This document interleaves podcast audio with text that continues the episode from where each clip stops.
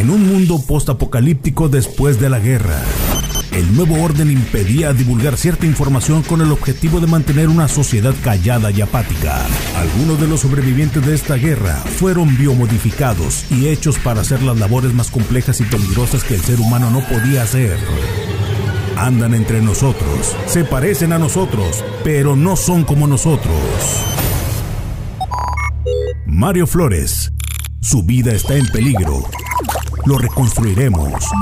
Poseemos la tecnología para convertirlo en un organismo cibernético, poderoso. Informará de los secretos que el nuevo orden impide revelar. Bienvenido a Replicante.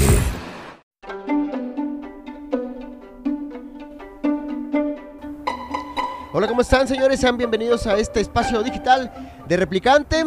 Mi nombre es Mario Flores y tenemos aquí, ¿qué podemos decir? Periodista, este comunicólogo, ya has estado en varios medios de comunicación.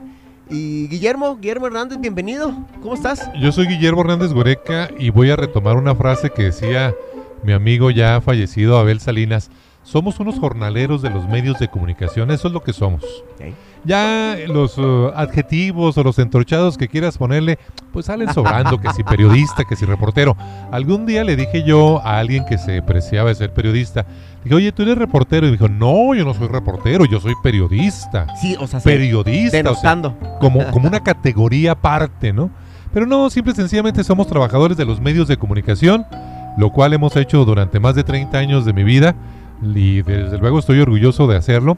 Me ha tocado trabajar en radio, en televisión, en prensa en- escrita, en revistas, también como asesor de marketing político y desde luego pues haciendo cualquier otro trabajo que esté relacionado con los medios, que es justamente el ser comentarista eh, pues de algún medio de comunicación y esto es lo que hacemos. Así que el día de hoy le dedicaría esta frase a nuestro amigo Abel Salinas, quien hace unos meses, yo creo que ya era un año, No, ya tiene más tiempo. yo creo que ya un poquito más de un año, falleció víctima del COVID, no sé si lo recordarás. Y bueno, él decía, somos unos jornaleros de la radio. Y con esa frase, él a su vez recordaba a un extinto personaje también de la radio, de allá de Ciudad Juárez, tu tocayo, Mario Legarreta. Mario Legarreta fue por muchos años líder del sindicato del STIR en Juárez. Mario Legarreta decía eso, jornaleros de la radio. Y de ahí lo retomaba Abel Salinas, era parte de las conversaciones que teníamos, así que creo que hoy lo voy a utilizar. No somos sino unos jornaleros de los medios de comunicación y ahora yo lo amplío. En aquel entonces solamente se decía de la radio, que era lo que compartíamos. Yo conocí a Abel Salinas allá en Juárez, cuando hacía mis pininos en televisión, ya ¿Él en tú? radio. Yo, Hacer los pin- o le- Sí, yo ya tenía rato. Abel se dedicó toda la vida a radio. No dedicó tiempo a televisión, al menos que yo lo recuerde. Pero tu servidor para esos entonces ya había colaborado en Televisa. eh, andamos colaborando en Canal 26 del Paso de Univisión. Y también colaboramos en aquel tiempo con Canal 44 de la familia Acabada.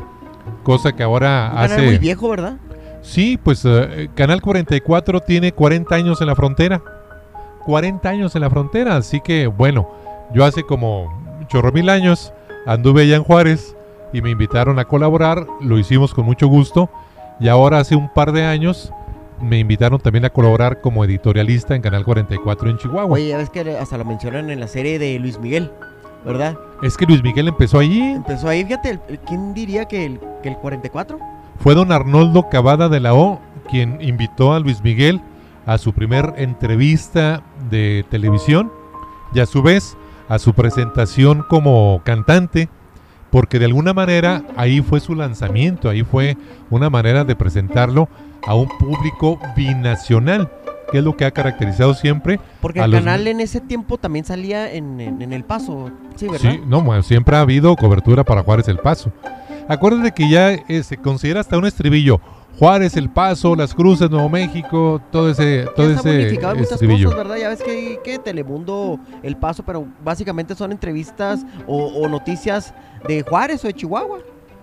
No, no, tienen también cobertura para los Estados Unidos. ¿Y quiénes son sus seguidores? Pues básicamente el público de habla hispana. El público de habla hispana son los que siguen más estos canales, tanto Telemundo como Univisión. Y Canal 44 primero fue afiliado a Televisa por muchos años, por los inicios que tuvo don Arnoldo Cavada de la O. Después se afilió a Telemundo y eso le dio esa característica de ser internacional. Ellos, pues a, la fecha han crecido bastante con canales eh, de televisión, preferentemente en ciudades fronterizas. Oye, hablando de fronteras, pues ya que ya abren la frontera, cuántos negocios que ya estaban quebrando o ya quebraron y pues ya se andan reactivando con la frontera, ¿cómo ves? Mira, yo creo que ahí se cumple aquella película de Un día sin mexicanos, ¿no? Un día sin mexicanos. ¿Te acuerdas? Sí, cómo no.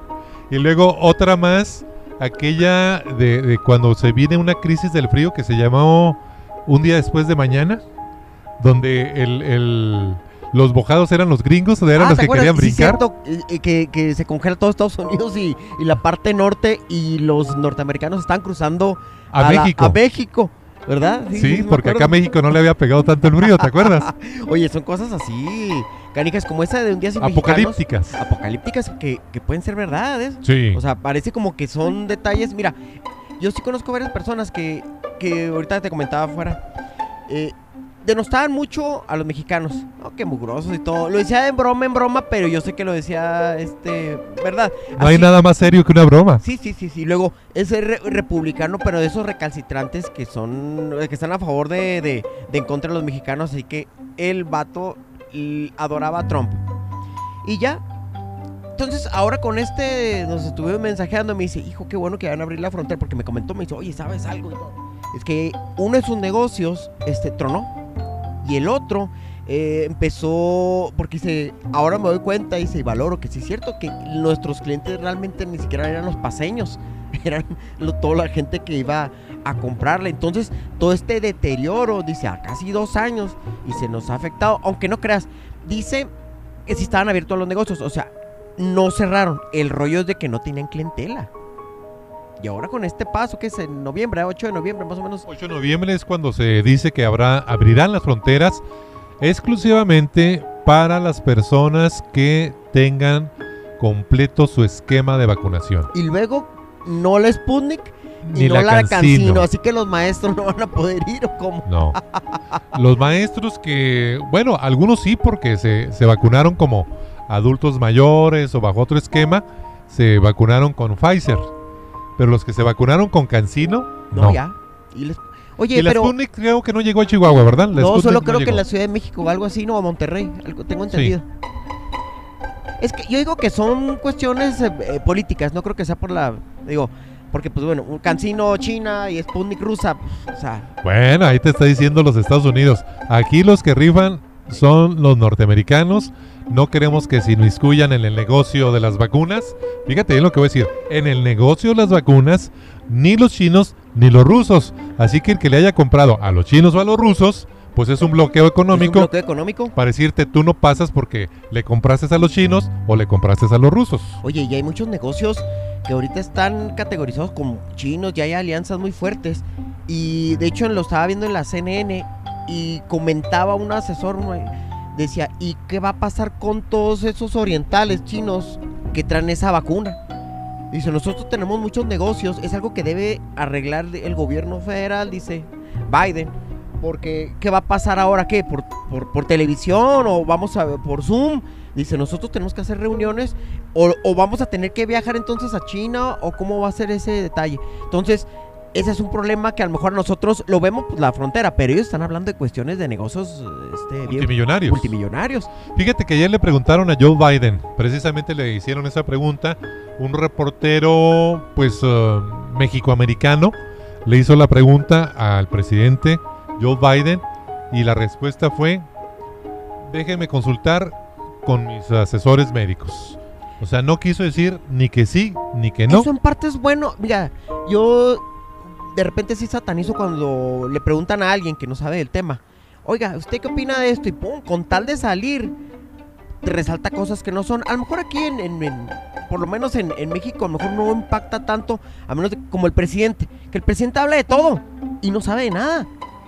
eso yo sí le valoro a veces a la política norteamericana, que No, cuando no saben, El presidente sí tienen- sabe de todo. tienen, pero tienen que asesorarse. Que de- responda lo que le da la gana es otra cosa. Bueno, eso sí es cierto. Pero sí sabe de todo. Oye, pero sí, De todo lo informa, por eso se levanta muy tempranito. el Trump de repente comentaba de todo y sí le renunciaron varios asesores. Me acuerdo que un, un curso ahí que está por Zoom y decía que uno de los problemas es que quiere hablar de todo cuando de repente no sabe o parece que sabe, pero no, como cuando la, la vacuna. Decía que la vacuna con cloro y que no, o sea, cosas que no, que, que no resaltan. Y el Biden sí es muy precavido. Le reclaman muchos que porque ya está viejito y que no sabe. Pero creo que es mucho. Oye, ahorita acaba de pasar una moto. Hay que recordarles, grabamos en diferentes lados de la ciudad. Oye, hoy tenemos una vista privilegiada, mi Sí. querido Mario. Sí. Es una vista bonita, agradable y sobre todo en este día en el que este servidor disfruta de su asueto.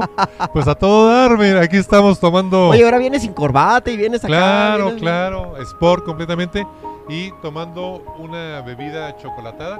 ¿Puedo decir la marca? No, sí, aquí podemos decir de todo. Ah, bueno, entonces estoy tomando un chocolate mexicano de Starbucks. Yo pensé que era café. No, no, estoy tomando chocolate. Hoy se me antojó. A mí me gusta mucho el chocolate. Y ahora en mis recientes vacaciones en julio, tomé chocolate en la mañana todos los días. Todos los días tomaba chocolate abuelita. Oye, y es bueno, ¿eh? O sea, Riquísimo. ese me refiero que no es, no, no es malo para la salud o algo. Ya ves que dicen, si puedes tomar ciertas bebidas o algo. Por decir un ejemplo, aquí este, Carla nos había comentado eh, que los jugos, por si los jugos tomados en exceso también afectan los dientes, ¿verdad? O sea, imagínate tú, uno que está acostumbrado o, o- o en aquel momento de tomar siempre jugo de naranja o algo, que es no debe ser to- todas las mañanas, fíjate. Que Yo ya no Curiosamente. acostumbro el jugo de naranja, ¿eh? Yo tomo otro tipo de jugos, pero ya el de naranja ya no. Y el de naranja no, no. Oye, Guillermo, ¿qué ha pasado este con esos eh, que son impuestos, algo que tiene el presidente López Obrador? Algo que estabas comentando ahorita que antes de entrar aquí al aire. Ah, fíjate que el día de ayer hicimos una consulta precisamente con un grupo de productores de la región de Cuauhtémoc, toda la región manzanera, que también tiene otros productos, entre ellos el maíz. El maíz amarillo es un producto muy cotizado, el- es como el American corn, el, o ¿En el- sweet corn. Sí, Cuauhtémoc, Namiquipa, Madera, Bachíniva, Guerrero, toda la región de Cuauhtémoc hacia arriba son productores de maíz y son grandes productores de maíz. Fíjate que el, el maíz amarillo tiene más venta en Estados Unidos, casi no aquí en México. ¿O sí? Sí. Sí. Mira, a partir, bueno, sobre todo en Cuauhtémoc se notó a partir de, de que lo comenzaron a, a cultivar los menonitas. Por eso se le llama American corn o sweet, corn. Sweet corn. Yo el sweet corn eso. porque es un elote dulce. ¿Sí? Es un elote dulce riquísimo para sopas o para comerlo eh, así en pieza. Es muy rico. Entonces, esa región que es muy productiva y de gente muy trabajadora, hace dos años les ofrecieron que sembraran maíz amarillo por un esquema que se le llama agricultura por contrato. Esa agricultura por contrato significa que tanto los productores como el gobierno te pueden recomendar a algún cliente que le interese tu cosecha. Entonces te preguntan a ti, a ver Mario, si en las hectáreas que tienes, ¿cuántas toneladas, cuántas toneladas tienes para, para cosechar? Entonces tú dices, bueno, pues yo tengo 10 mil toneladas.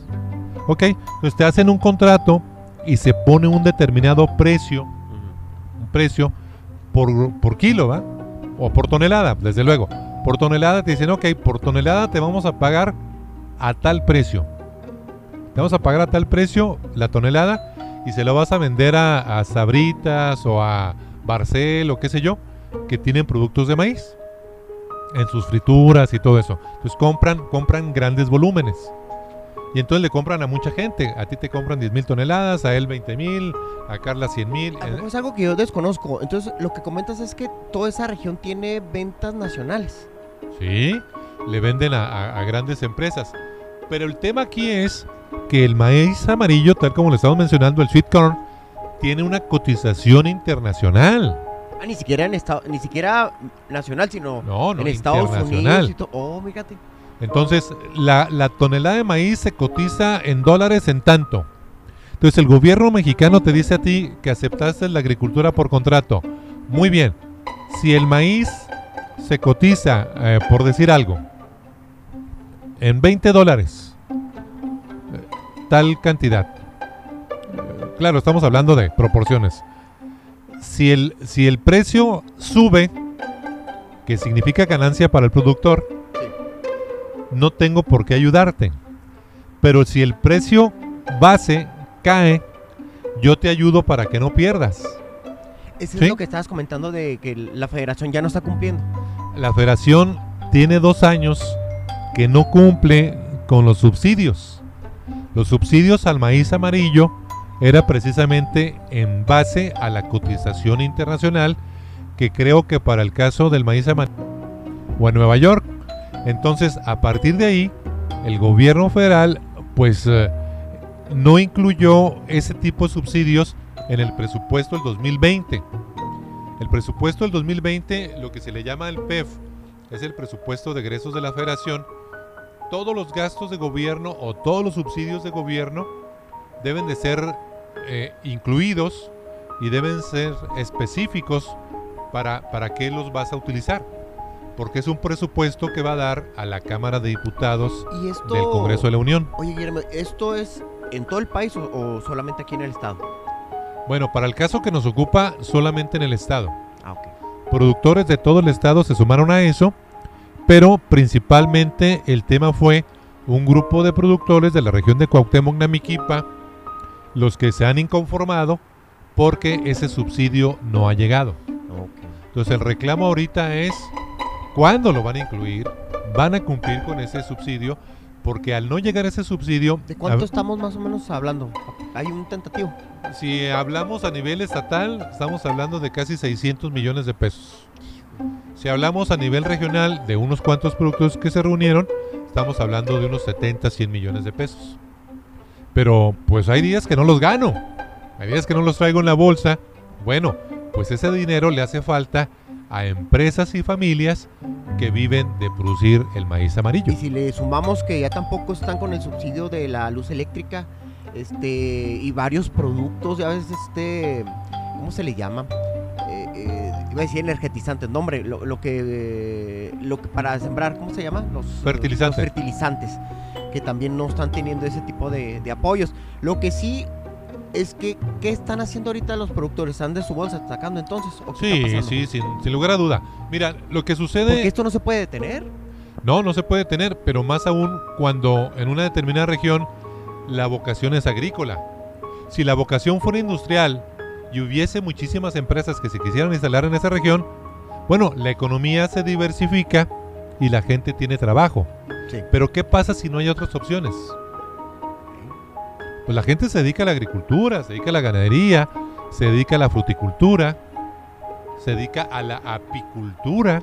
Oye, porque eh, ahorita que estás comentando ese detalle, ya ves que Chihuahua es de los eh, primeros o el primer lugar de leche y de manzana. Leche, manzana, nuez, Nuez. chile, cebolla. ¿Y será una afectación por bueno, una cuestión política? ¿O porque dicen que en Tabasco, Guerrero, están con subsidios y todo? Por eso te comentaba si era nacional o solamente por tratar de, de maltratar a lo mejor la economía local. ¿Será? Yo no creo que sea una intención de maltratar. Creo que sí es una política nacional equivocada. Porque al querer reducir el margen de corrupción en los diferentes organismos, Porque ese es el pretexto, ¿verdad? ¿sí? Bueno, pues nomás acuérdate de aquella figura que por muchos años los agricultores usaron. A ver, para los más chavos de la audiencia de este programa del replicante, sí, pues es que yo ya soy dinosaurio. Yo ya tengo que decirlo. Aquellos que se acuerden del Ban Rural, ¿tú te acuerdas del Ban Sí. Rural?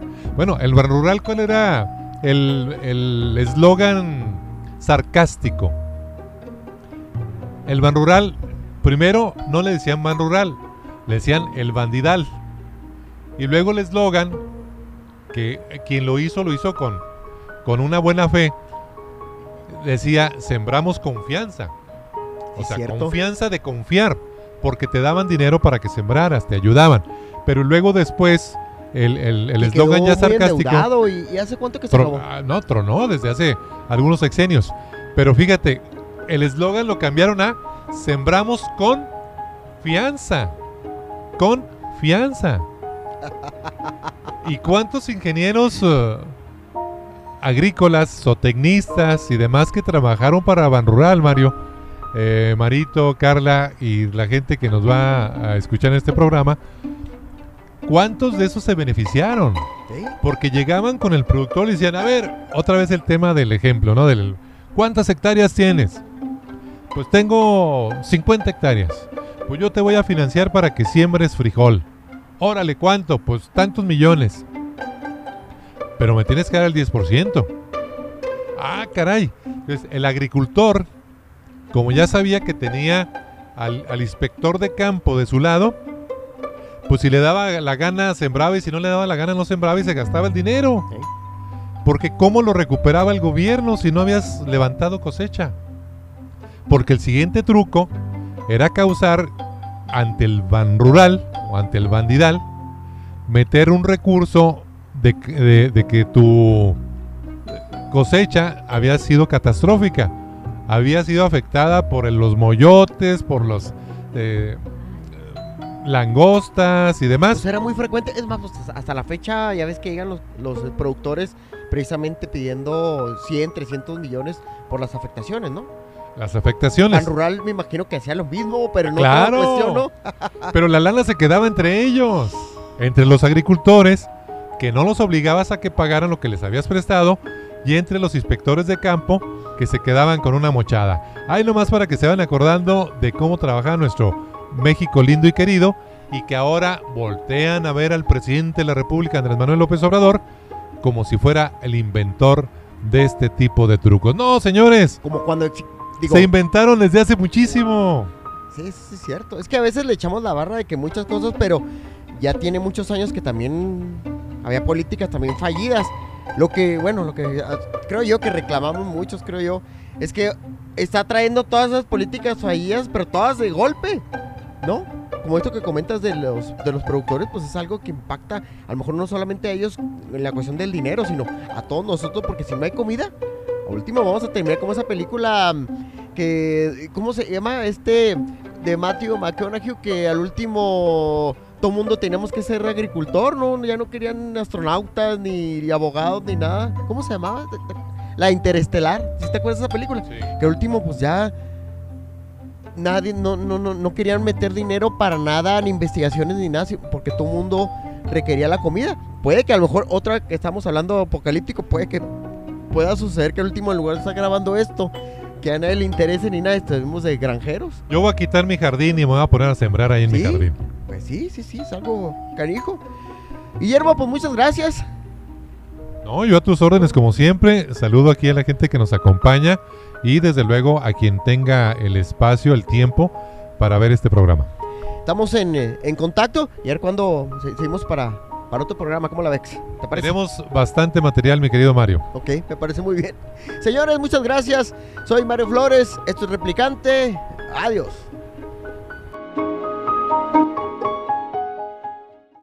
Este espacio digital se autodestruirá a los 3 segundos de haberse revelado.